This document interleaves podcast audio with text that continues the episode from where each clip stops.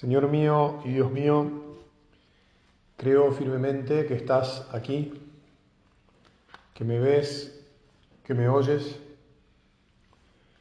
Te adoro con profunda reverencia. Te pido perdón de mis pecados y gracia para hacer con fruto este rato de oración. Madre mía Inmaculada, San José, mi Padre y Señor, Ángel de mi guarda, intercedan por mí. Bueno, entonces hoy vamos a hablar primero de la confesión y después de la Eucaristía. Decidí hablar de la confesión después de haber decidido hablar de la Eucaristía en este retiro y naturalmente decidí hablar de la Eucaristía porque estamos en el mes de junio y es uno de los temas que se proponían en el temario, ya que el domingo 19 se celebra el Corpus Christi. Desde hace tiempo que, podemos decir así, la Eucaristía, eh, gracias a Dios, eh, está de moda. Entiéndaseme bien, por favor. Eh, el otro día escuchaba un audio de una persona que tenía un pariente que había tenido un accidente en una de estas familias con muchas relaciones, muchos conocidos. Igual hoy en día los grupos se arman enseguida y todo el mundo reza por mucha gente desconocida, pero en este caso la gente se ve que de un grupo bastante conocido. Y la persona que mandaba el mensaje sobre el estado de salud, acababa de salir de, del centro médico y había ido a un centro de rehabilitación, la persona que había tenido el accidente, decía que, este, que siguieran rezando mucho y que comulgaran, decía que comulguen. Y decía comulguen porque desde que la gente empezó a comulgar, todo cambió, lo ayudó mucho a fulanito este, cuando empezaron a comulgar.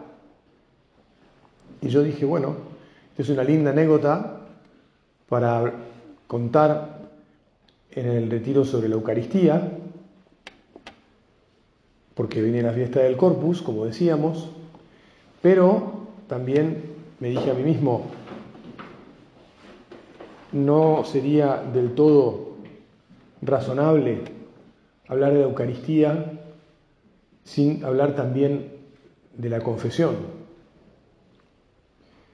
Entre otras cosas, porque sé que hay quienes dicen, ¿por qué es que hay que hablar de la confesión y asociar la confesión a la Eucaristía? La Eucaristía y la confesión no están asociadas. A lo que yo digo, diciendo. Y entonces ahora voy a explicar por qué diciendo y por eso voy a hablar de la confesión. El motivo por el cual diciendo, al contrario de lo que alguno pueda pensar, no es teológico, sino que es básicamente un motivo de corazón.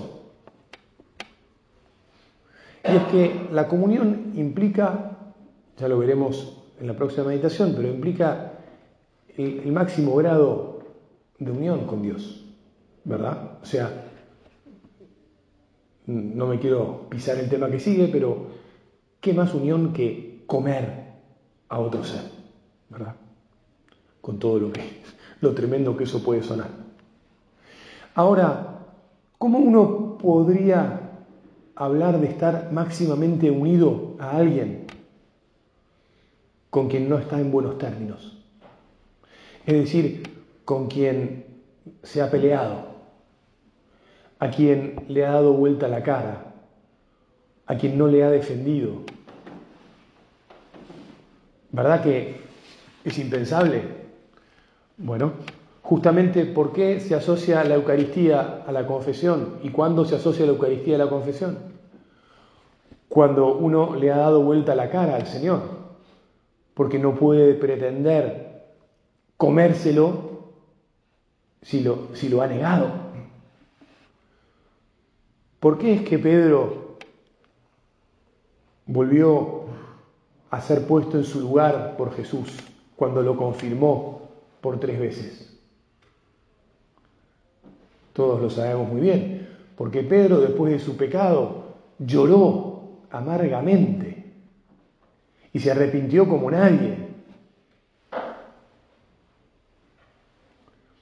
Entonces, pienso yo que está bastante claro, no quiero decir, a mí no me vengan a decir que no están asociadas las cosas, es algo de sentido común. Yo no le puedo decir, este, después de una pelea, Dios no lo permita, con mi madre, que voy a ir a comer con mis amigos a su casa. Bueno, igual a esta altura de los acontecimientos, mamá ya está más allá del bien y del mal. En todo caso, tendría que hablar con mi hermana, digamos. ¿no? Pero, pero si yo me peleo con mi hermana, eh, no me puedo mandarle un mensajito diciendo hoy caigo con tres amigos, por favor prepárame la comida. Si me ¿qué le pasa? Me va a decir. Es más, la, lógica sería que no prepare nadie nada y que incluso eh, te conteste no vengas porque no voy a estar o algo por el estilo, ¿verdad? O sea, en otras palabras, primero pedí perdón, te comportaste como un zángano, como un irresponsable, como una mala persona, ¿qué haces? ¿Verdad? Pienso que a veces es bueno que pongamos las cosas blanco sobre negro, con términos bien humanos y que podamos entender para que todos nos puedan entender. Y pienso que así es bueno que nos lo digamos a nosotros mismos delante de Jesús, ahora que estamos hablando con Él, y que también seamos capaces de, transmitirlo, ¿verdad? De, decirlo a, quien quiere escucharnos, de entre nuestras relaciones, a todo aquel que, que quiera escucharnos. Claro, porque por otro lado, si te decía que la comunión en ciertos ambientes está de moda, o, y, bueno, y además es, es maravilloso y es verdad, la fuerza del unirse a Jesús en la comunión. La confesión no está de moda, te diría que está fuera de moda, lleva tiempo en el congelador. Y el oficio del confesor es un oficio, eh, bueno, lamentablemente poco cuidado por parte de nosotros, y me incluyo los sacerdotes. Te pido, Señor, que me des más amor al sacramento de la confesión.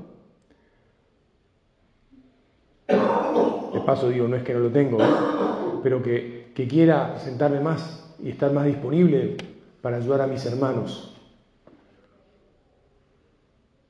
Y que de esa manera también transmita amor al arrepentimiento a través de este signo eh, sensible y eficaz de la gracia que el Señor nos ha dejado, tal vez dentro de los sacramentos con claridad mayúscula, o sea, así como consagró el pan y el vino y dejó claramente, clarísimamente la Eucaristía, lo mismo hizo con el sacramento de la confesión. Porque en el día de su resurrección, la misma tarde que se presentó por primera vez a los apóstoles, después de haber soplado sobre ellos y de decirles, reciban al Espíritu Santo, a continuación, como bien sabes, y no estoy leyendo porque me sale de memoria esto, les dijo, a quienes le perdonen los pecados, les serán perdonados, y a quienes se los retengan les serán detenidos. O sea, nadie puede decir que, no, que Jesucristo no instituyó el sacramento de la confesión, que no instituyó, que no pidió a los apóstoles que sean instrumentos de su perdón. El único que perdona los pecados es Dios. Pero quiso poner como intermediarios a los ministros sagrados para que administren ese perdón. Y ya sabemos muy bien que cuando un sacerdote absuelve y llega a las palabras propias de la absolución, ya no es él el que absuelve, sino que le presta su inteligencia, su voz, sus gestos a Jesús. Y es él quien dice, yo te absuelvo, por eso la fórmula es en primera persona. Y yo, Jesús, es el que habla que absuelve en el nombre del Padre y del Hijo y del Espíritu Santo. Y absuelve valga la pena, ya que estamos diciendo todo con cuidado, valga la pena recordarlo. Absolver quiere decir declarar libre de toda culpa. Dios, en su infinita misericordia, este sacramento es el sacramento de la misericordia, nos levanta la culpa por el pecado que hayamos cometido, por el que sea. Por el que sea del que tengamos arrepentimiento sincero y hayamos manifestado, después de un examen de conciencia, en la confesión.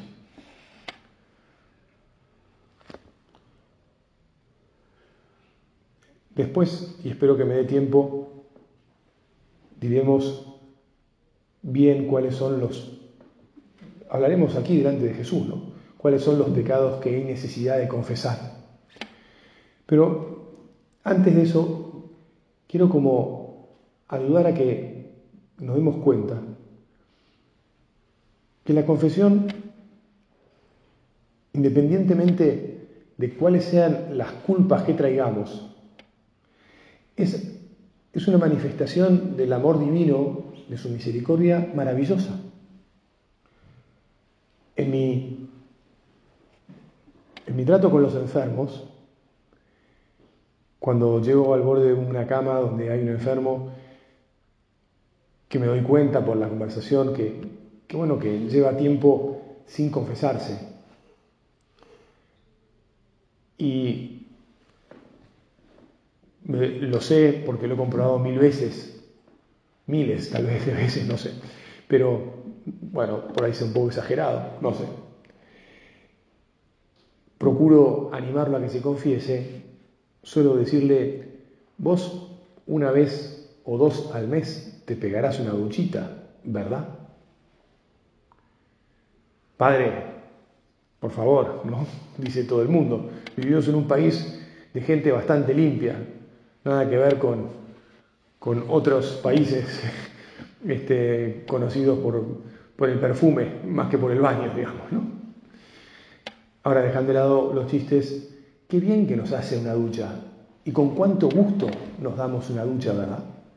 El ducharnos reconforta el cuerpo. Además de la necesidad que tiene de limpiar el cuerpo, lo, reconforta, lo anima. Si uno viene ahora en invierno aterido de frío, se pega una ducha caliente y, te vuelve el alma al cuerpo, ¿verdad? Te vuelve el alma propiamente hablando, te vuelve el alma al cuerpo. Y si en verano llegas a tu casa muerto de calor, transpirado, eh, agobiado, jadeante por, porque ya no sabes de dónde encontrar aire, te pegas una ducha de agua fresca o fría y te vuelve también el alma al cuerpo porque dices, bueno, qué bien, ¿no? Y pienso yo que muchas veces te habrás peleado con, tus hijos o tus hijas o con tu mujer o con vos mismo. Che, ya salí de la ducha, que no queda más agua en el tanque, digamos. ¿no? Llevan media hora ahí adentro. O sea, alguna vez, salvo que tengas la virtud hecha de decir, bueno, mirá, tampoco voy a estar acá este, masajeando todo el día porque eh, tal vez sea un poco demasiado, ¿no? Pero ¿verdad que qué bueno es? Bueno, eso es lo que en el fondo hace Dios con nosotros cuando acudimos a su misericordia. Nos abraza, nos devuelve la vida, nos revitaliza.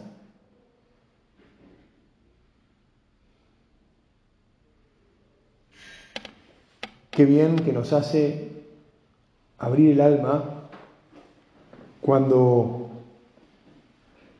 cuando tenemos una pena dentro. Qué bien que nos hace llorar ¿Qué pena? Pues la pena de no haber estado a la altura del amor de Jesús. Te insisto, como decíamos al principio, la pena de haberle vuelto la cara, ¿no?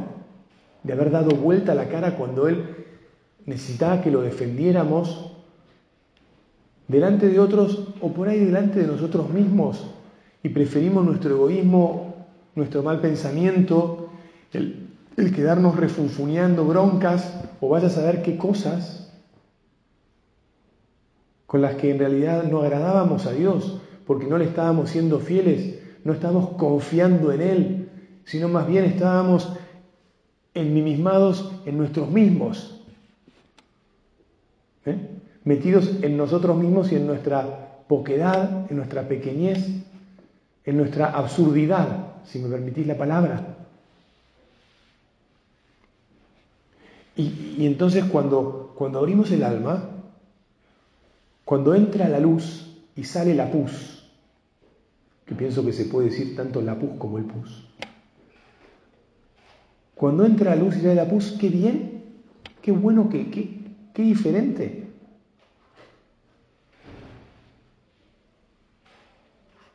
Gracias Señor, porque has puesto intermediarios para que esto pueda suceder.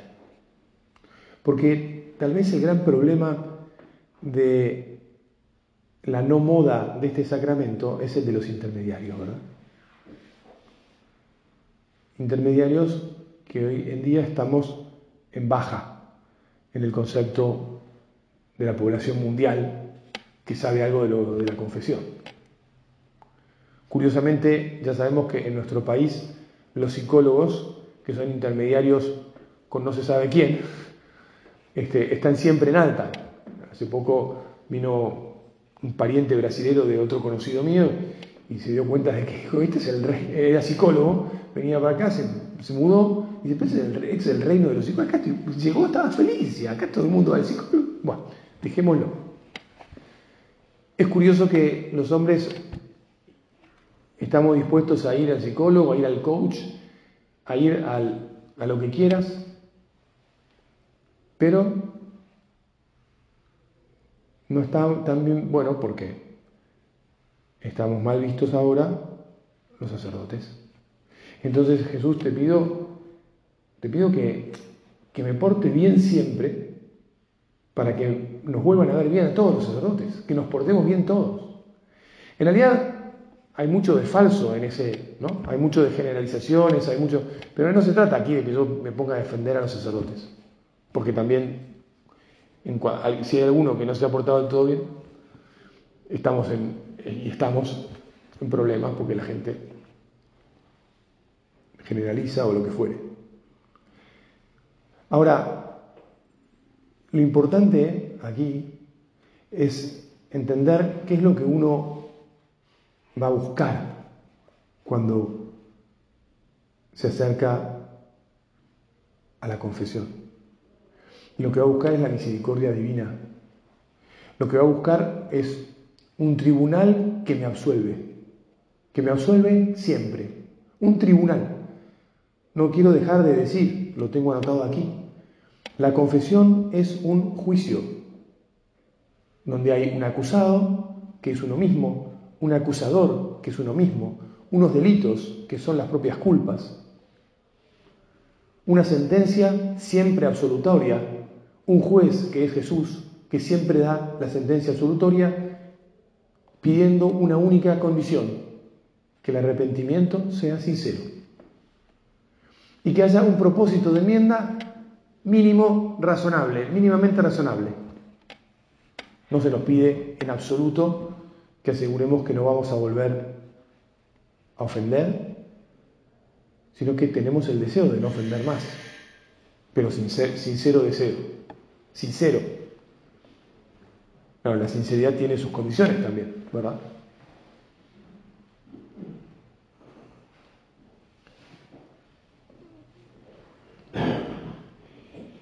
El hecho de, además de que haya intermediario, tiene que ver con el hecho de que somos comunidad. Es decir, muchos dicen, yo eh, me confieso con Dios. Yo me confieso con Dios. Yo arreglo mis cosas con Él y ya está. Pues eso, además de las dudas que entraña en cuanto a su ¿cómo te diría? Su realidad, ¿no? Porque puede ser que uno se confiese con Dios o en realidad más bien se esté confesando consigo mismo y esté haciendo una especie de, de convencimiento de autoayuda o vaya a saber qué, ¿no? Pero eso además supone que uno no incluye su fe y su relación con Dios en una comunidad como es la del pueblo de Dios al que todos pertenecemos por el bautismo. Es decir, supone cierta decisión de la fe y del pueblo y por lo tanto de la creencia. Quien acepta el intermediario divino, por muy débil que pueda ser, lo que acepta es que es parte de una comunidad. Y que siendo parte de una comunidad, esa comunidad tiene un representante puesto por Dios en su lugar y que se le ha dado un poder y una gracia muy específica para que administre un perdón para el bien de todos y también el bien de todos y que hace justamente a reconstruir también la comunidad.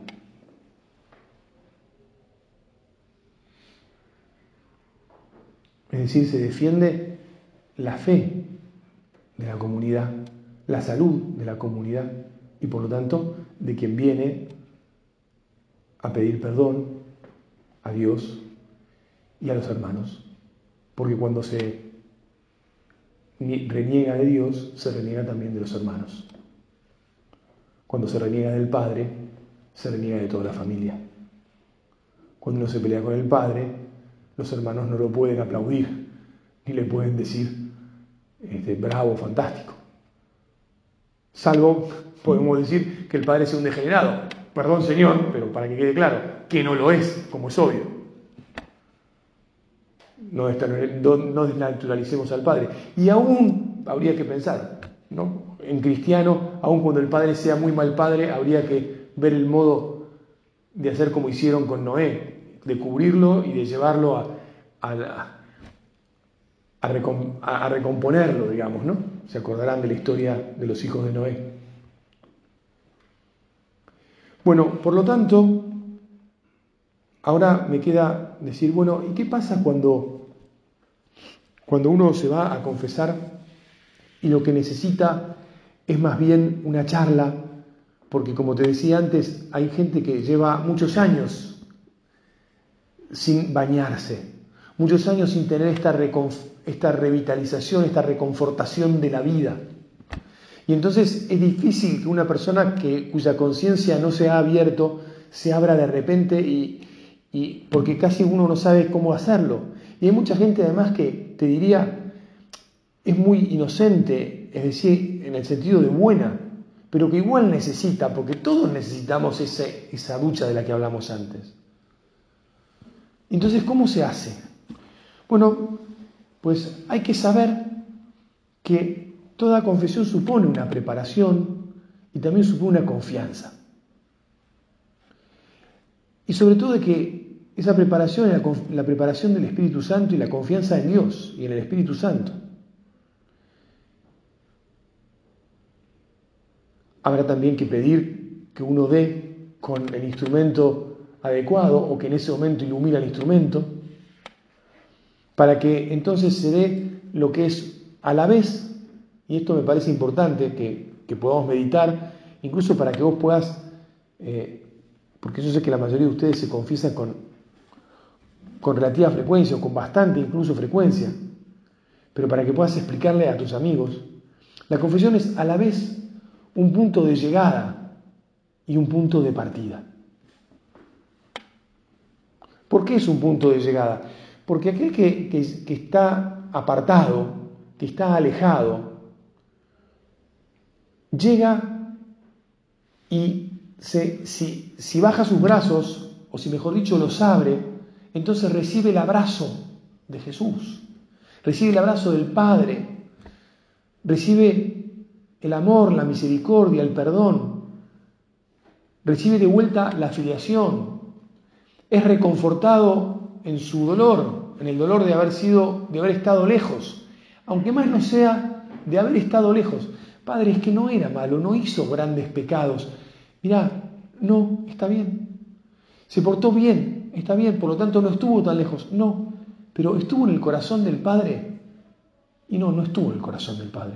Entonces no estuvo tan bien, hermano, porque estamos para estar en el corazón del Padre.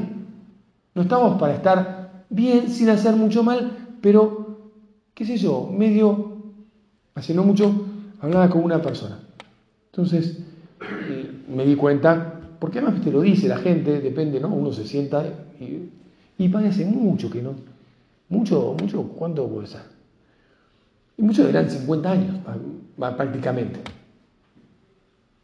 Imagínate, 50 años. Eh, y no era, como te acabo de decir, ninguna persona mala. Al contrario. Pero yo le dije, vos te peleaste. No, no, no me peleé.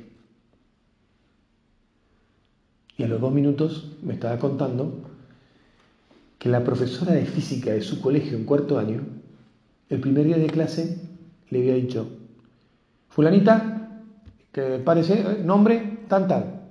Entonces dijo el apellido. Ah, no, le dijo la profesora, yo voy a tener otra tal, y repitió el apellido, que era el apellido de la hermana, que era un demonio del año anterior. Conclusión, no se sacó más que un cero todo el año en, física. Fue a, diciembre, la, este, la, bocharon, fue a marzo, la bocharon, volvió a su casa del bochado de, de física de marzo y le dijo a la madre, sacame del colegio porque no voy a probar nunca más física. Yo no voy a estudiar nunca más, sacame del colegio. La, como era una chica buena, me contó, la madre le dijo, bueno, está bien, te saco del colegio. Pero, ¿qué pasó con eso? Y se peleó con todo. O sea, irse del colegio, que era un colegio cristiano, para ella significó no voy más a nada. No porque se peleó mal ni imputó nada, no, simplemente dejó de ir. Chao. Me dijo, bueno, después cuando me tuve que casar, me casé por la iglesia, cuando tuve mis hijos los bauticé, tomaron la primera comunión. Pero, viste, ahí había quedado todo. Era una persona buena. Era una persona muy buena. Pero qué distinto es estar en el corazón de Jesús o estar siendo bueno y nada más. Qué triste es que en este mundo, porque no hay nadie que nos escuche o nos atienda o charle con nosotros y nos consuele y nos, nos transmita la misericordia del Señor, pasen estas cosas. Una profesora de física, imagínate, porque si hubiera sido la monja, que tantas historias he escuchado de monjas, y monjas que han sido comportadas y de cura, ¿no? Que le han dicho, no, porque no sé qué, ¿no? Y le retó cuando no se medita, se enojó el otro, le pegó un portazo y bueno, está bien. Enojos, broncas, que pueden durar 50 años de, de decir, no, ¿por qué? No puede ser esto. Bueno, se me está ya yendo todo el tiempo. Al final me va a quedar en el tintero lo de cuáles son los temas. Pero entonces te decía, un punto de llegada, porque porque el Señor nos abraza, y un punto de partida porque cambia la vida. No es que cambie de hoy para mañana, no es que cambie de un modo mágico. La confesión implica gracia, no magia. Y la gracia va actuando en nuestra alma en la medida que la dejamos actuar, en la medida que la seguimos, que volvemos a charlar, que volvemos a descubrir, che, Sí, había distancia, loco, había distancia. Ahora que empiezo a mirar un poquito mejor las cosas, y sí, yo efectivamente no era un asesino a sueldo, no, era el, jefe del cartel de la droga de no sé dónde, pero había distancia, ¿viste? Tengo que caminar. Y el amor de Dios es tanto que me quiero acercar. Y qué bien, ¿no? Cuando uno entonces es también un punto de partida para una nueva partida, para que cada vez que llego vuelvo a partir y me convierto y me vuelvo a convertir. Y qué lindo es ese volver a volver y volver a empezar de nuevo, dice la canción, abrazado por el amor de Jesús, consolado, acompañado y animado por Él. Bueno, vamos a pedirle a la Virgen que nos ayude entonces a amar mucho este sacramento, a acudir a Él no por, nunca por rutina, porque sé que ustedes acuden a Él, sino por amor, con el deseo de que sea un punto de partida nuevo cada vez para estar más cerca, más en el corazón de Jesús. Y por lo tanto, no para no hacer mal, sino para estar listo para hacer cada vez mucho más bien. Y además, como me decía hace poco un amigo, hacer bien el bien. No solo se trata de hacer el bien, sino de hacer bien el bien. Que nuestra Madre nos ayude y nos acompañe siempre en este empeño. Te doy gracias, Dios mío, por los buenos propósitos, afectos e inspiraciones que me has comunicado en esta meditación. Te pido ayuda para ponerlos por obra. Madre mía Inmaculada, San José, mi Padre y Señor, Ángel de mi guarda, intercedan por mí.